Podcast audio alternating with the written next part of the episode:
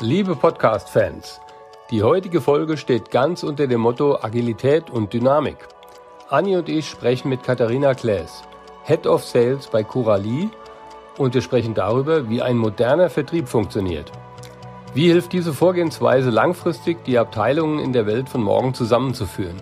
Und welche Anforderungen stellt solch eine Organisation an die Vertriebler und ist Agilität ein Generationenthema? In diesem spannenden Start-up-Umfeld machen wir einen Abstecher in die Frage, wie die Zukunft der Bewerbungsprozesse aussieht und wir enden in der Diskussion, welche Vorteile ein rollierender Forecast und der gläserne Vertrieb eigentlich haben. Wir wünschen euch nun eine gute Unterhaltung. Hallo Anni, hallo Katharina, grüß euch. Hi. hallo.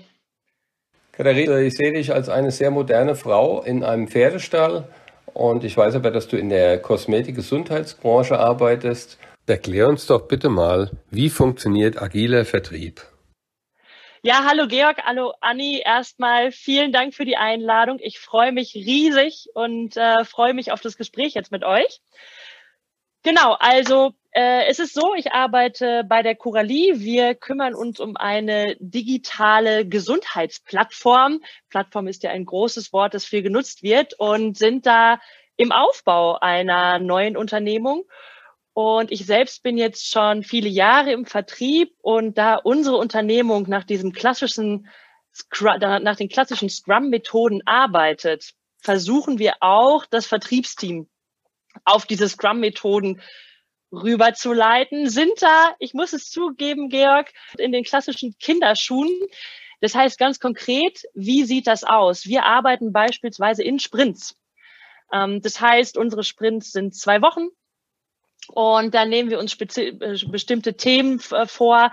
Das kann aussehen, das kann eine ähm, vielleicht eine Erarbeitung eines neues Pitches sein, das kann eine neue ähm, äh, Pricing-Strategie sein, etc. Also Ziel ist immer, genau wie bei dieser Scrum-Methode, möglichst schnell in den Markt, möglichst schnell Ergebnisse zielen. Dann machen wir jeden Freitag ein Sprint-Review entsprechend und dann besprechen wir das, um Strich drunter zu ziehen und zu schauen. Ähm, dann geht es entsprechend in die Retrospektive ähm, und äh, dann schauen wir eben, wie machen wir nächsten Montag weiter. Wir haben da ja auch schon mal lange darüber diskutiert, weil ich das Thema auch super spannend finde. Und irgendwie, ja. wir, wir, das war sehr witzig hier. Wir haben uns so unterhalten und dann, dann habe ich so gesagt, ja, irgendwie wäre es mal cool, diese agilen Methoden in Sales zu übernehmen. Und dann sagt die Katharina, oh, für gut, das mache ich gerade tatsächlich. Mach ich doch schon lange. ja, für gut. Und deswegen, weißt du, was mich ähm, interessiert, ist tatsächlich, Sales-Ziele sind ja grundsätzlich immer langfristig angesiedelt und auf Umsatz gemünzt. So, dieser Switch zu den agilen Methoden und den kurzfristigen Zielen und den Sprints ist ja eher tatsächlich auf Ergebnisse orientiert. Wie verbindet ihr das? Ja, super spannende Frage und äh, ich glaube, da sind wir selber noch auf der Suche. Deswegen meine ich, wir bilden ja äh, bilden ja gerade eine eine neue Company ähm, und da ist es gibt es ganz klar langfristige Ziele, aber trotzdem äh, arbeitet man ja auch in den bisher üblichen Methoden immer runtergebrochen nach Monatszielen, Quartalzielen etc. Und ich glaube, was ein großer Vorteil, und ich sage dir ehrlich, Anni, wir machen das auch, um eine Einheit im Unternehmen zu haben. Denn im Grunde genommen hat man auf der einen Seite die ITler, die nur über Scrum reden und nur über Sprints, und auf der anderen Seite hat man dann vielleicht ähm, die Quartalsreports etc., die sich die Vertriebler anschauen. Also wenn ich ähm, da auch langfristig denke, dann möchte ich doch an ein Unternehmen haben, bei dem alle Mitarbeiter wirklich auf die gleiche Art und Weise im Idealfall arbeiten, auch um Verständnis zu schaffen, was sicherlich auch immer ganz spannend ist, ne, zwischen den einzelnen Abteilungen. Ich glaube, alle Vertriebler ähm, wissen, ihr grinst auch schon, ihr beiden, also ich glaube, alle wissen, was ich damit meine. Ähm, von daher ist es ganz klar so, klar sind die, ähm, machen wir auch eine klassische ähm, Quartals- und Monatsbetrachtung. Es geht wirklich rein um Schnelligkeit. Und man muss vielleicht als nächsten Punkt noch beachten, wenn ich ein Unternehmen habe, das agil arbeitet, dann ist es eben auch ein Unterschied, mit was für einer Art von Produkt ich rausgehe. Also wenn ich sonst vielleicht projektarbeitsmäßig arbeite, dann habe ich irgendwann nach einer gewissen Projektphase habe ich ein Produkt, damit gehe ich raus, das wurde langfristig geplant, das wird die nächsten Jahre verkauft. Bei uns ist es ja auch so, ähm, wenn ich ein agil, in, in einer agilen Welt bin, dann kann das nach zwei, drei Sprints und das kann innerhalb von einem Quartal, also zwei Sprints sind in unserer Welt beispielsweise sechs Wochen, kann das schon sein, dass das Produkt vielleicht in eine etwas andere Richtung geht, wo ich nochmal über den Nutzen nachdenken muss, wo ich eine andere Value Proposition habe. Das alles zu matchen mit den Zielen, die ganz klar im, in der, äh, am Ende des Jahres gematcht werden müssen, das ist eine Herausforderung. Im Grunde genommen bewegen sich aber ja alle so ein bisschen auf diesem ja, Findungsweg sozusagen hin zum besten Produkt und damit auch zur besten Conversion Rate. Für unsere Hörer, Hörerinnen, die agile Welt jetzt, die du gerade beschreibst, macht das das ganze Unternehmen? Oder gibt es jetzt Teile vom Unternehmen, die Established World, Established Sales machen? Nein, du schüttelst mit dem Kopf. Also alle, alle völlig neuzeitlich, modern gleichzeitig. Und das funktioniert? Exakt. Das ist, glaube ich, auch ein großer Vorteil um so etwas einführen zu können im Vertrieb. Ähm, wir sind vor drei Jahren gestartet und damit sozusagen agil gestartet, also in der Produktentwicklung mit der IT-Welt. Und dann kamen ja sozusagen die restlichen Abteilungen dazu. Und von daher sind bei uns alle, vielleicht der ein oder ein oder andere ähm, mehr und der andere, äh, der andere dann wieder ein bisschen weniger. Aber generell arbeitet die gesamte Company nach dieser Scrum-Methode und nach der agilen Methode ähm, unser komplettes ähm, Qualitätsmanagement etc. ist danach aufgebaut. Also wirklich auch in den Abteilungen, die das sozusagen unterstützen. Wie, wie viele Wie Mitarbeiter insgesamt?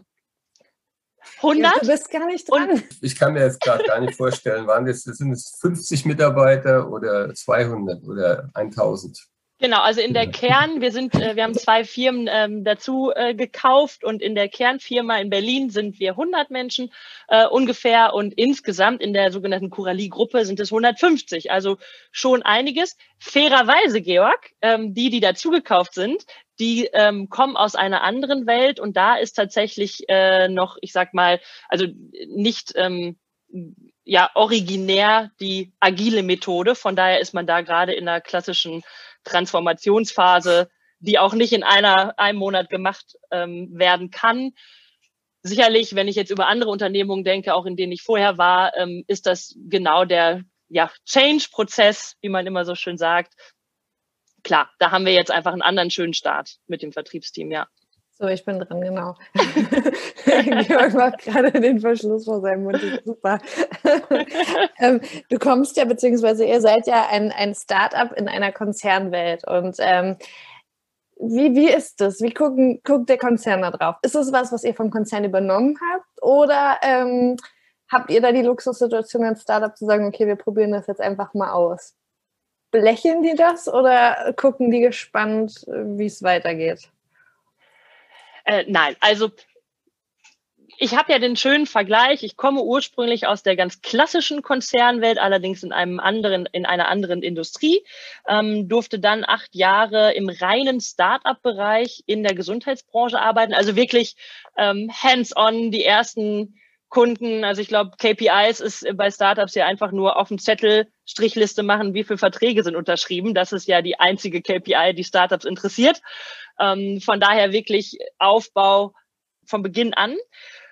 Und das Spannende jetzt ist tatsächlich, dass es ähm, aus der Start-up-Brille betrachtet ganz, ganz viel Strukturen, Prozesse etc. vom Konzern hat und das ist, wird ganz klar beobachtet. Ich meine, es gibt ja Gründe, warum man so eine Business Unit aufbaut, weil man einfach sagt, Gesundheitswesen, Digitalisierung, völlig klar, dass da gerade extrem viel passiert und dass man dabei sein möchte.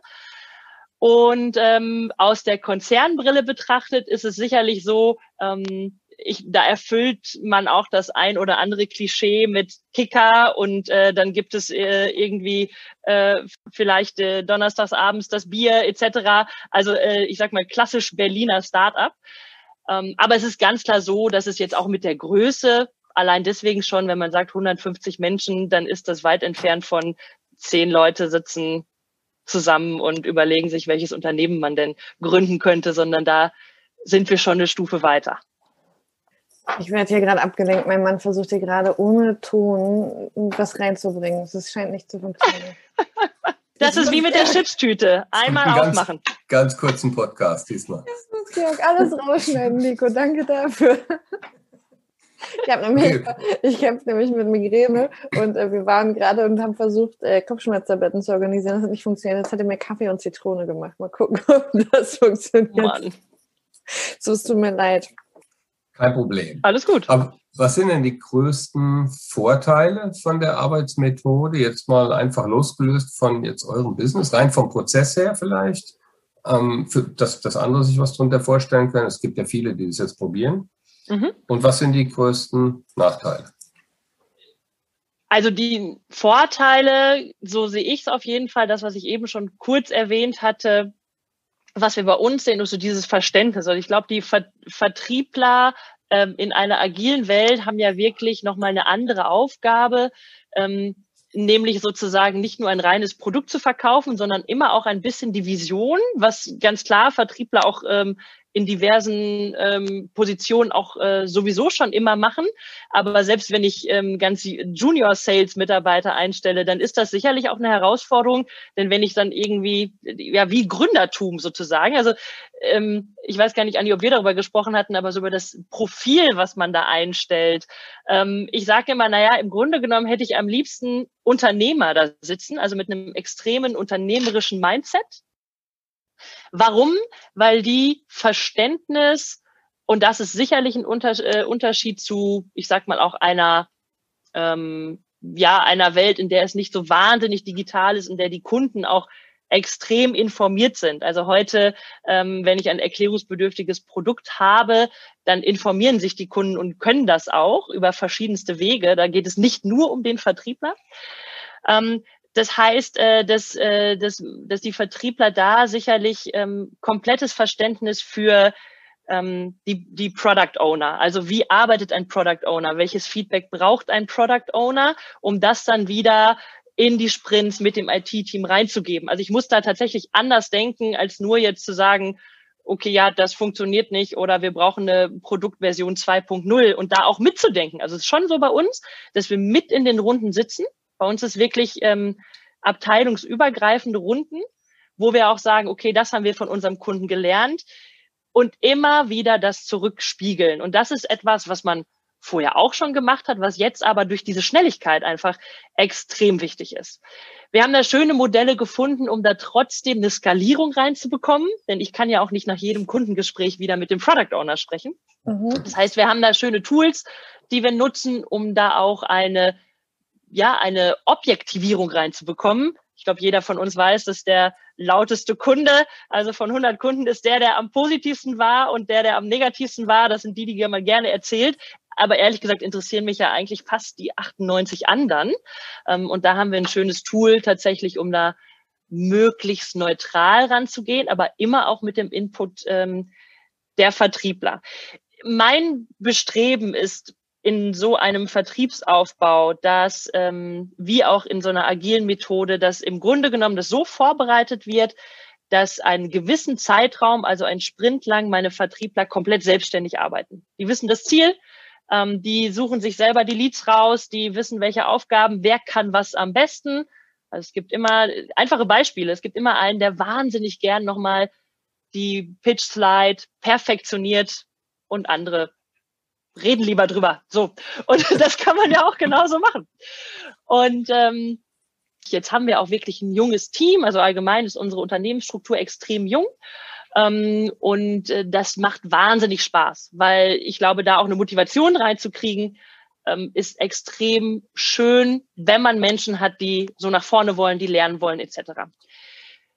Was schwierig sein kann, Anni, du hast es genau richtig gesagt, wenn ich in die Skalierung komme, ich brauche Strukturen, ich brauche die Prozesse. Also da so agil zu bleiben, wenn ich auch ein größeres Vertriebsteam habe, wenn ich international unterwegs bin, ähm, da bin ich selber noch gespannt, Georg, ähm, wie das dann aussehen kann.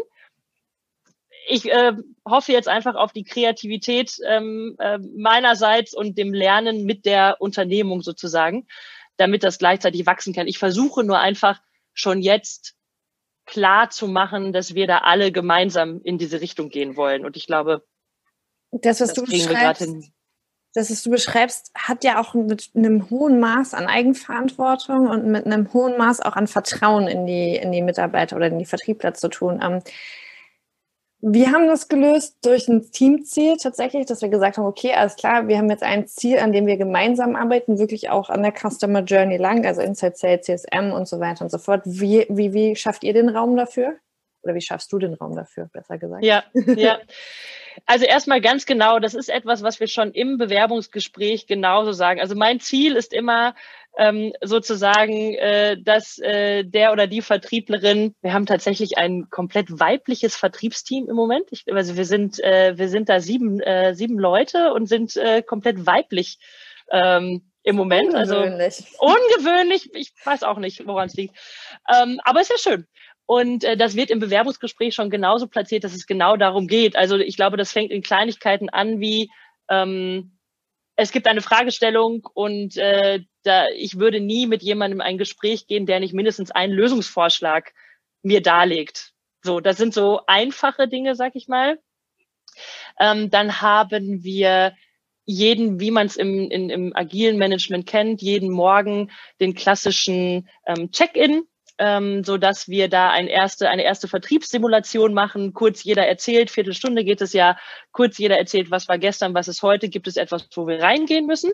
Also ich glaube, eine Methode bei mir ist auf jeden Fall möglichst also extreme Transparenz. Das kann man schon sagen, ähm, weil es immer darum geht, und ich bin völlig bei dir, Anni, wir, wir, wir reden nur von Teamzielen, weil es immer darum geht zu sagen, wenn der eine vielleicht eine bessere Conversion Rate hat als der andere, dann ist das für mich ein Best Practice und dann möchte ich nur verstehen, wie können die anderen das auch schaffen. Also ähm, da geht's wirklich, äh, wir, wir, wir haben tatsächlich auch qualitative Ziele teilweise, auch fürs Team. Also das, was ich eben besprochen habe äh, oder gesagt habe, sowas wie, ja, eine Pitchlight nochmal verbessern etc. Es kann ja auch sein, dass die nochmal brainstormen, das machen die ohne mich die terminieren sich ohne sich, äh, ohne mich, die ähm, überlegen, wie kann das am besten sein, pitchen es un äh, gegenseitig, um es dann vorzustellen im gesamten Team in der Sprint-Review etc. Also wirklich ähm, ja, Georg, du lachst, ich weiß nicht. Entschuldigung, das, das, das, du, weißt nicht, du weißt nicht, warum ich lache. Ich, so. also, wir, brauchen, wir brauchen schon wieder die Anglizismen in den Show Notes. Achso, ich dachte eher, oh. Georg hat jetzt gerade gelacht, weil er dachte, okay, du, du bist, äh, wir werden uns so ähnlich. Das, das wäre so das eine. Und das andere, warum ich gedacht habe, dass du lachst, ist, wir hatten gest, also wir hatten die Woche äh, ein Interview mit einer Professorin, die sich so die perfekte Welt in der Zukunft ausgemalt hat. Deswegen dachte ich, du lachst deswegen. Ja. Aber die, die Fremdwörter, siehst du, mir ist das gar nicht aufgefallen, aber vielleicht brauchen wir die auch in den Show Notes. Es also ich, ja. ich, ich, ich, denke immer an meinen Vater. Der hört auch den ein oder anderen Podcast von uns. Ja. Und der ist so hilflos verloren einfach bei den ganzen. Der, der hasst es sowieso. Der ist zwar Lateinlehrer, aber mit den ganzen englischen Begriffen, die sich so einfach verselbstständigt haben in der Sprache, da kommen die meisten doch nicht zurecht. Äh, ja, aber es, es, gibt gar, es gibt da kein Zurück mehr. Das ist nee, ja. Da müssen wir jetzt durch. Wobei, das ist eine gute Frage, Georg, denn bei uns, also unsere ich sage zum Beispiel Company. Unsere Company ist englischsprachig, wobei die Vertriebler sind alle äh, muttersprachlich Deutsche etc. Ich glaube, daher kommt es. Aber ich stelle selber fest, wenn ich zum Beispiel dann bei einer Produktpräsentation zuhöre, ähm, dann stelle ich selber fest, dass das teilweise etwas ich sage es jetzt mal, wenn wir mit einem Klinikgeschäftsführer, also klassische Vorstellung, Demonstration, Klinikgeschäftsführer, da ist noch ein orthopädischer Chefarzt drin, etc. Und dann spricht man genau äh, mit solchen extrem vielen Anglizismen, dann wirkt es ein bisschen, ich sag mal ganz platt, so typisch berlinerisch, so ein bisschen zu cool und abgehoben. Das ist ein bisschen schade mir fällt es leider nur bei anderen auf und es ist aber schon so drin, weil wir natürlich viel auf Englisch arbeiten. Aber ich kenne einen guten Anbieter, ja. der macht Erklärfilme, der genau. Ja. da kommt sie schon wieder. der genau dafür da ist, äh, da diese Brücke zu schlagen. Aber es ist spannend, die Perspektive oder den Spiegel vorgehalten zu bekommen, Georg, weil äh, wir müssen es ja eigentlich besser wissen. Ne? Nein, aber es, äh, es ist ja die Welt. Aber ich glaube, ich würde es nicht mal auf Berlin projizieren jetzt. Ich, ich sehe es, ich sehe es einfach. Ja den, den, den Abfall von konservativen Unternehmen Richtung Startup. Äh, egal, egal, wo das Startup jetzt sitzt, das ist einfach die New Working. Ja, sag doch mal das deutsche Wort. Ja, die neuen Arbeitsmethoden. Genau, die neuen Arbeitsmethoden. Mhm. Ja. Also Schau mal, ganz kurz, an der Stelle muss ich fragen. Ich, ja. du, wir kennen uns noch nicht lange, erst ja. seit 20 Minuten. Ne? Ja. Würdest du, wenn ich mich bei euch bewerben würde, mit Passfoto, mit Lebenslauf, würdest du mit so einem alten Sack wie mir überhaupt reden? Auf jeden Fall. Auch ich wünschte, es würden sich äh, Menschen, die, ähm, die, äh, ich sag mal, über 30 sind, bei uns bewerben. Äh, tatsächlich bin ich ein großer Fan von heterogenen Teams. Extrem. Ich glaube auch, also im Grunde genommen bin ich jetzt die äh, seniorigste sozusagen. Und äh, jetzt weiß man ja, dass Frauen nie älter als 29 werden. Also bin ich natürlich auch 29 plus irgendwas. Aber ich glaube, dass es schon extrem sinnvoll ist. Ähm, also ganz im Gegenteil, das würde uns äh, sehr weiterbringen. Also ja, und wir führen auch Interviews, aber äh, es ist, muss natürlich dann auch letztendlich immer passen.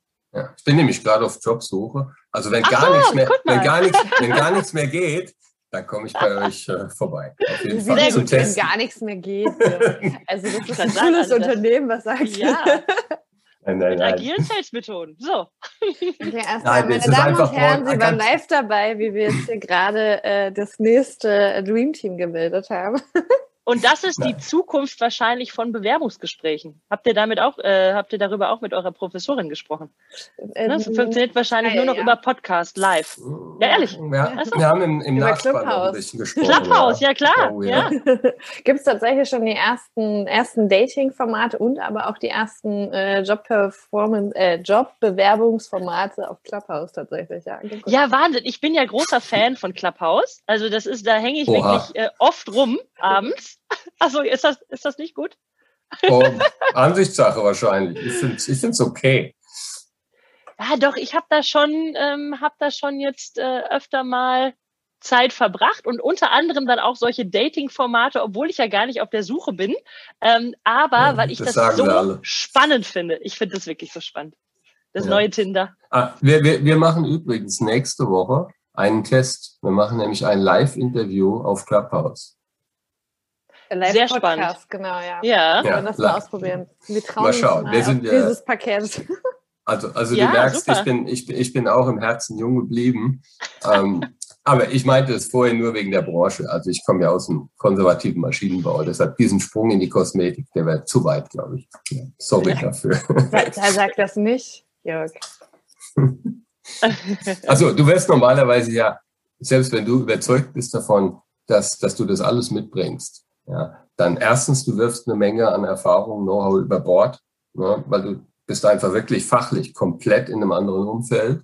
Und das, was du über Jahrzehnte da aufgebaut hast, brauchst du dann nicht mehr, was das ganze Fachliche ist. Und die meisten, die einstellen, ähm, das erleben wir ja alle.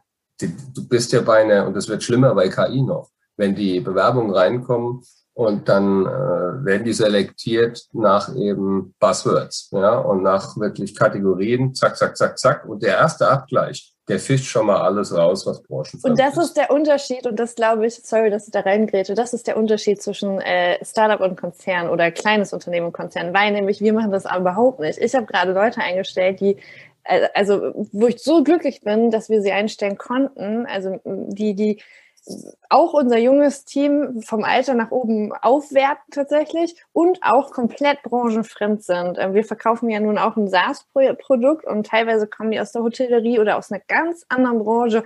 Und ich finde das mega gut, weil ich glaube, dass das manchmal auch gut ist, so das alte Wissen über Bord zu werfen, wenn man dann nämlich wieder anfängt, neu zu lernen und die Perspektive zu wechseln und, und, und das vertriebliche Wissen, was du hast oder auch die Erfahrung, die du hast, ist ja nicht weg. Das Einzige ist ja nur ein neues Produkt und vielleicht ist es man, es ist halt raus aus der Komfortzone, klar. Ja. Weil gerade im Startup-Bereich fällst du nicht durch irgendwelche KIs, weil da sitzen ja noch Menschen. Katharina schüttet auch mit dem Kopf. Ja. Ich glaube, es ist ein Unterschied, als wenn du dich bei einem Startup bewirbst oder beim Konzern. Wenn es bei den Konzernen tatsächlich so ist, da habe ich keinen, keinen Wissen also, drüber. Nicht nur bei, den Konzernen, nicht. auch bei den Headhuntern äh, dieser Welt ist das, das ist überall ein, im Prinzip drin und es ist dann, es wäre dann raus aus der Komfortzone, völlig bei dir. Und ich hätte auch gar kein Problem mit, weil ich lerne ja auch durch die Verbandsarbeit. es ist so bereichernd, in andere Branchen zu gucken, über den Tellerrand zu schauen. Ja, aber es, es steht und fällt eben mit der Veränderungsbereitschaft. Nicht nur von dir jetzt als Bewerber, sondern eben auch auf der anderen Seite. Und die wenigsten sind wirklich offen dafür. Aber ich denke, ja, wir verändern uns, die Welt verändert sich gerade drastisch. Vielleicht geht es ja ein bisschen mehr in die Richtung. Würde mich eigentlich freuen. Ja. Also äh, dazu, weil deswegen habe ich so vehement mit dem Kopf geschüttelt. Ich glaube, also wenn man sich meinen Lebenslauf anschaut, dann würden, glaube ich, viele Menschen sagen, der ist relativ bunt im Sinne von, ich habe äh, oft äh, allein in der Startup-Branche, ähm, da ist häufig dann auch, äh, das klingt jetzt vielleicht blöd, aber das ist wirklich so, ein Jahr in der Startup-Branche ist wie drei Jahre in einem Konzern gearbeitet, weil man so viel erlebt. Ähm, das heißt, ich liebe Veränderung. Das ist wirklich mein größtes Hobby eigentlich. Ähm, und daher ähm, ist für mich, also wenn man jetzt mal ehrlich nimmt, ist Erfahrung oder ist Vertrieb für mich ein absolutes Mindset-Thema. Deswegen, wenn Menschen aus der ich sag mal, es ist keine Rocket Science, sondern es kommt darauf an, hast du Lust auf Menschen, hast du Lust darauf, aus Kundenperspektive zu denken und deswegen Hotellerie-Menschen etc. Das, das sehe ich nur und dann sind die sofort eingeladen zum Interview. Und genauso, wenn jemand sich traut, aus einer anderen Branche sich zu bewerben, wo ich so, ich kenne, man redet ja viel darüber, wo ich so sage, ich ich würde mich überall immer bewerben, wenn ich es interessant finde. Und man bekommt ja sofort mit in einem ersten, also mein erstes Gespräch ist immer eine halbe Stunde und ganz ehrlich, eine halbe Stunde habe ich immer. Dann sitze ich im Auto, dann bin ich im Arbeitsweg, egal, die habe ich immer. Und wenn mein Gegenüber mir transportieren kann und da auch ehrlich ist und sagt, ich kenne mich jetzt nicht aus in der Gesundheitsbranche, wo ich sage, das ist völlig in Ordnung. Ja, Erfahrung hilft. Also beispielsweise wenn ich jetzt schon Kostenträger sowas, ne, wenn ich mich mit Kostenträgern auskenne, das hilft auf jeden Fall. Aber ich bin weit ab davon zu sagen, man kann das nicht lernen. Plus Onboarding dauert eh immer drei Monate. Und dann habe ich lieber nochmal, bevor ich mir eine Beratungsfirma irgendwann mal anlache, habe ich doch lieber jemanden, der neu reingeht, Maschinenbauer ist und sagt, macht das Sinn, was ihr da macht? Und wahrscheinlich sitzt man da und sagt, ich habe nicht drüber nachgedacht. Ich werde es, wir müssen es uns anschauen.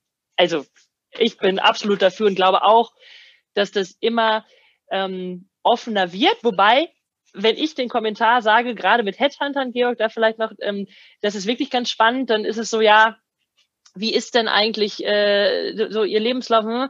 Und dann heißt es mal, ja, ist ja kein Problem. Aber letztendlich hätte man dann doch gerne die fünf Jahre Position in einem, ich weiß nicht was für Unternehmen, ähm, wo man dann sagt, ja gut, ist aber jetzt nicht. Und ehrlich gesagt ähm, bin ich genau auf deswegen jetzt auf dem Stand oder Punkt, an dem ich bin. Und da bin ich jetzt erstmal zufrieden. So. Also passiert, glaube ich, viel gerade. Hoffe ich.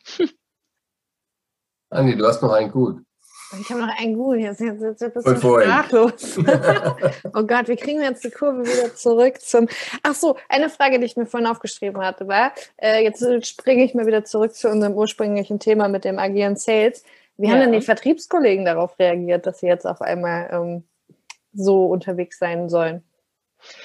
Also die eine ist tatsächlich, die ist Logopädin, die, für die ist alles neu, deswegen findet die das einfach normal. Und die andere war vorher, ähm, also ganz konkret bei den, bei den beiden, jetzt mal an den beiden Beispielen, ähm, die war vorher in einem ganz klassischen Modell in einem Start-up, aber wirklich in einem, ähm, äh, in einer extremen Skalierung. Und da war es dann schon, ich sag mal, Investoren getrieben. So, mhm. also wenn ich da so einen extremen Druck hinter habe, das ist sicherlich, äh, klar, jedes Unternehmen hat Druck, aber es ist natürlich etwas anderes, ob ich ein Investment für ein Jahr habe oder ob ich in einer Unternehmung bin, die mittel- und langfristig auch denken kann und sich das leisten kann und soll. Das ist natürlich bei uns der Fall. Ähm, und die gibt mir ganz klar das Feedback, dass das ähm, im Grunde genommen einen Druck nimmt und dadurch zu mehr Motivation führt. Also sie sagt, vorher war da ähm, einfach Zahlendruck und der ist zwar jetzt auch da, aber auf eine andere Art und Weise. Und ganz klar auch ähm, zum Beispiel sowas wie Jahresgespräch, also was man so in einem Konzern auch hat, also diese ganzen klassischen Entwicklungsmodelle. Das machen wir, weil es der Prozess will, aber im Endeffekt weiß ich jede Woche, äh, ich habe jede Woche äh, ein Jurfix äh, mit meinen Menschen, also bis zu sieben Leute mache ich immer Einzeljurfix, danach gibt es eine Zwischenebene. Ähm, also nehme mir extrem viel Zeit für die einzelnen Mitarbeiter. Das werde ich oft gefragt, aber ja, ich nehme mir die Zeit, weil ich merke, dass es letztendlich ganz, ganz viel Positives bringt, nämlich genau die Sicherheit, dass alle selbstständig, also dass es gewollt ist, dass alle selbstständig mitdenken und das auch ausführen. Das klingt so banal, aber das muss man überhaupt erstmal schaffen, so eine Umgebung, in der das dann auch gemacht wird. Und ist es reibungslos passiert oder gab es Konflikte? Also, weil, warum ich da so frage, was ich halt ja. bei uns beobachtet habe, ist ähm, auch bei mir persönlich, ne? Äh, ganz extrem, diese ja. Umstellung vom Einzelkämpfer zu, wir sind ein Team, wir machen das gemeinsam, wir teilen das, weil das ist ja auf der einen Seite ist das schön, ich habe Eigenverantwortung und ich habe den Raum dafür. Auf der anderen Seite aber auch natürlich, wenn du als High-Performer weißt, verdammt, ja. eigentlich würde ich jetzt mein Ziel erreichen, aber ich habe halt noch das Team dabei, dieses Umdenken hinzubekommen. Also, ähm, ich muss da unterteilen. Bei uns gab es das insofern nicht, als dass es ja eine komplette Umstrukturierung, also bei mein Team habe ich ja immer schon so aufgebaut. Das heißt, es war schon völlig klar, ähm, selbst ich bin eingestellt worden und ich sage, dass ich äh, meinen Vorgesetzten oder im Startup sind ja auch den Geschäftsführern, wenn jemand gesucht wird, der sozusagen so führt und äh, letztendlich nach diesen, ich sag mal, Umsatzziele etc., wo ich sage, nee, ich will ja nicht Umsatz, ich brauche im Zweifelsfall einen positiven EBIT äh, und nicht jemanden, der da äh, extrem viel Umsatz bringt und nach diesen alten Methoden und sich da in irgendeiner Skala vorne sieht, ähm, da bin ich einfach die falsche. Ich glaube daran nicht und ich verkörper das auch nicht. Das heißt nicht, dass ich, äh, ich glaube, wie jeder Vertriebler auch, Ziele erreichen ist so das Größte, das treibt uns an, äh, das macht uns Spaß. Aber letztendlich habe ich jetzt den Vorteil und ich glaube schon, dass wenn ich jetzt in einer Unternehmung wäre, in der eine Umstellung notwendig wäre, dass das genau die Schwierigkeit ist, ähm, weil es einfach gelernt ist und man da ja auch sich gut eingeruckelt hat. Also so wie sich jetzt alle einruckeln in die agilen Methoden, habe ich mhm. da ja als Vertriebler mich in eine andere Methode eingeruckelt. Das kann ich absolut nachvollziehen. Ich kann das nur bei uns aus der Erfahrung einfach nicht berichten, weil auch durch die äh, durch die Unternehmenszusammenschlüsse da eigentlich komplette Unternehmensumstrukturierungen waren und das sozusagen eher das Thema war, als dass ähm, jetzt der Vertrieb anders strukturiert ist. Mhm. Das kann man schon so sagen. Darf ich fragen, wie macht ihr das mit der Mittelfristplanung? Also ich würde mir jetzt vorstellen, wenn ich schon so agil unterwegs bin mit dem ganzen Unternehmen, dann darf ich mir doch die Freiheit auch rausnehmen, vielleicht die Planung unterjährig immer mal wieder anzupassen, so wie es dann auch Sinn macht und dann eben auch mit allem, was dazugehört, mit allen Konsequenzen. Also es gibt eine klassische Budgetplanung. Also ich, dafür sind wir, wir sind ja, äh, ja in guten Strukturen, die wir ja auch so ähm, ich meine, wenn man jetzt auf übergeordneter Ebene, Ebene schaut, ist es eine Aktiengesellschaft, da, da muss es entsprechende Planung auch geben.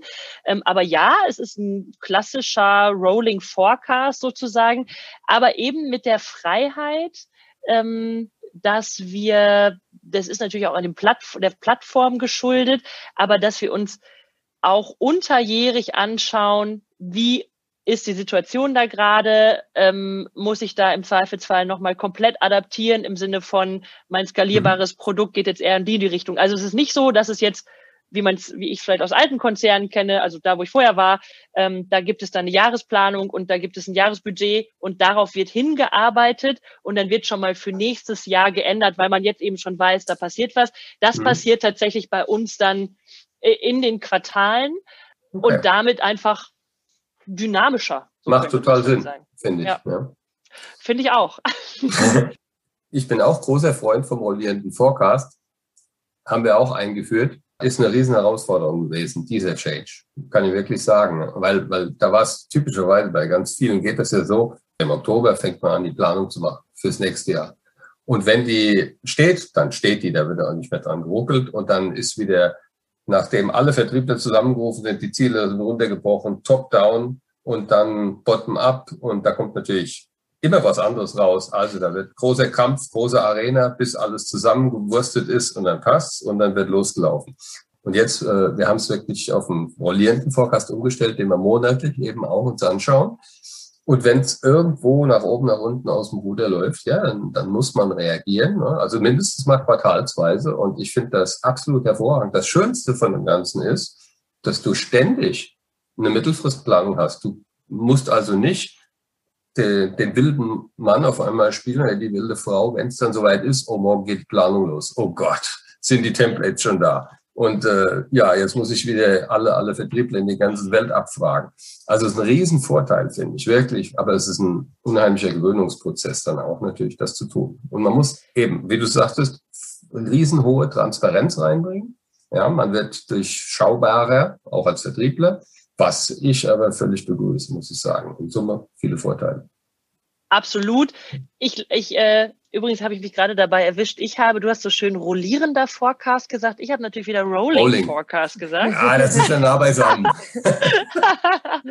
ähm, ich glaube, was man sozusagen allgemein, jetzt haben wir ja schon so ein paar Themen besprochen, also entweder die Budgetierung oder ähm, wie, wie sind auch die Vertriebsziele. Ich glaube, oder auch das Thema Personalmanagement. Ich glaube, was ein großer Vorteil von diesen agilen Methoden einfach ist, ist, dass man Druck aus bestimmten Situationen, also irgendwie bauschen sich ja in so einem ähm, Geschäftsjahr, also das Jahresgespräch, da haben ja Mitarbeiter häufig das Gefühl, jetzt muss, um Himmels Willen, jetzt ist der große Knall. Genau und man so. sagt, nee, ehrlich gesagt nicht. Oder eben Budget, jetzt ist der große Knall. Ja. Aber so funktioniert ja ein Unternehmen überhaupt nicht.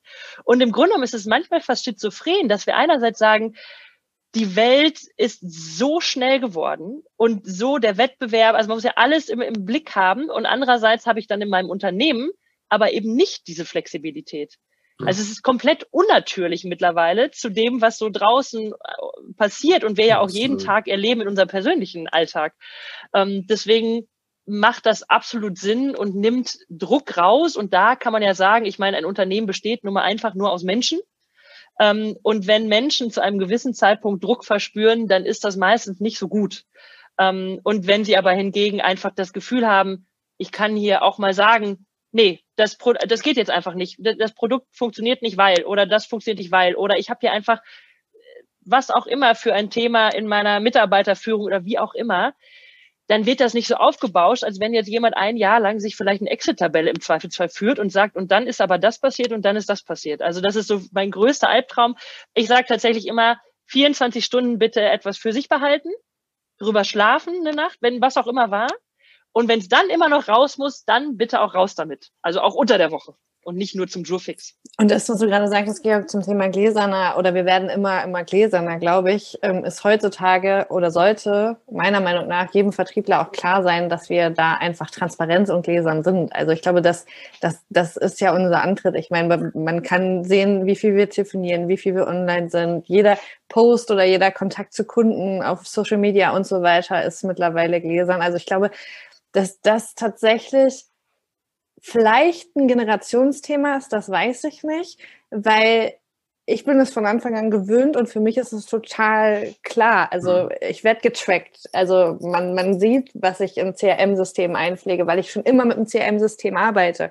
Ich weiß nicht, ob es, wie, wie, wie das für jemanden ist, weil wir auch immer wieder in den Podcast-Folgen die Diskussion haben, wie wird ein CRM gepflegt, wie wird das eingeführt, ähm, wie ist da der Change-Prozess. Ähm, das ist ja was, was digital tatsächlich auch was Neues ist für Vertriebler, die vielleicht schon 20 Jahre unterwegs sind. Aber ich glaube tatsächlich, dass wir immer mehr dazu kommen, dass es normal wird, dass wir in Anführungsstrichen Gläsern sind und das uns ja aber wiederum die Chance gibt, viel, viel mehr mitzugestalten.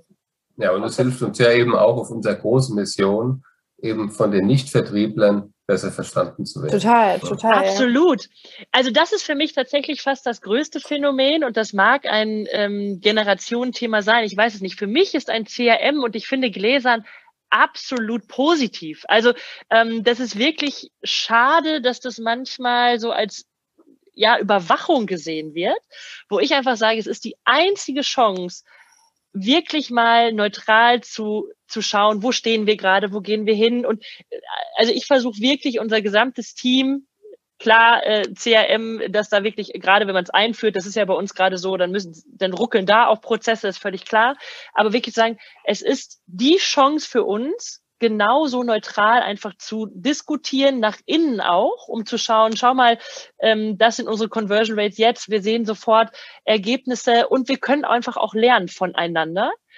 Ähm, und da gar nicht in irgendeine Überwachungsschiene zu kommen, weil im letzten, also äh, diesen Gedanken gar nicht aufkommen zu lassen. Also der ist mir völlig fremd, muss ich wirklich sagen. Jetzt bin ich es aber auch gewohnt. Also es, es gibt aus meiner Sicht nichts Schöneres, als komplett transparent zu arbeiten, weil ich einfach denke, im Zweifelsfall kann ich auch sagen, Sie haben 100 Leute gefragt, es hat nicht geklappt, ähm, dann ist es eben so. Und dann kann ich sogar mir jeden einzelnen Kommentar noch durchlesen.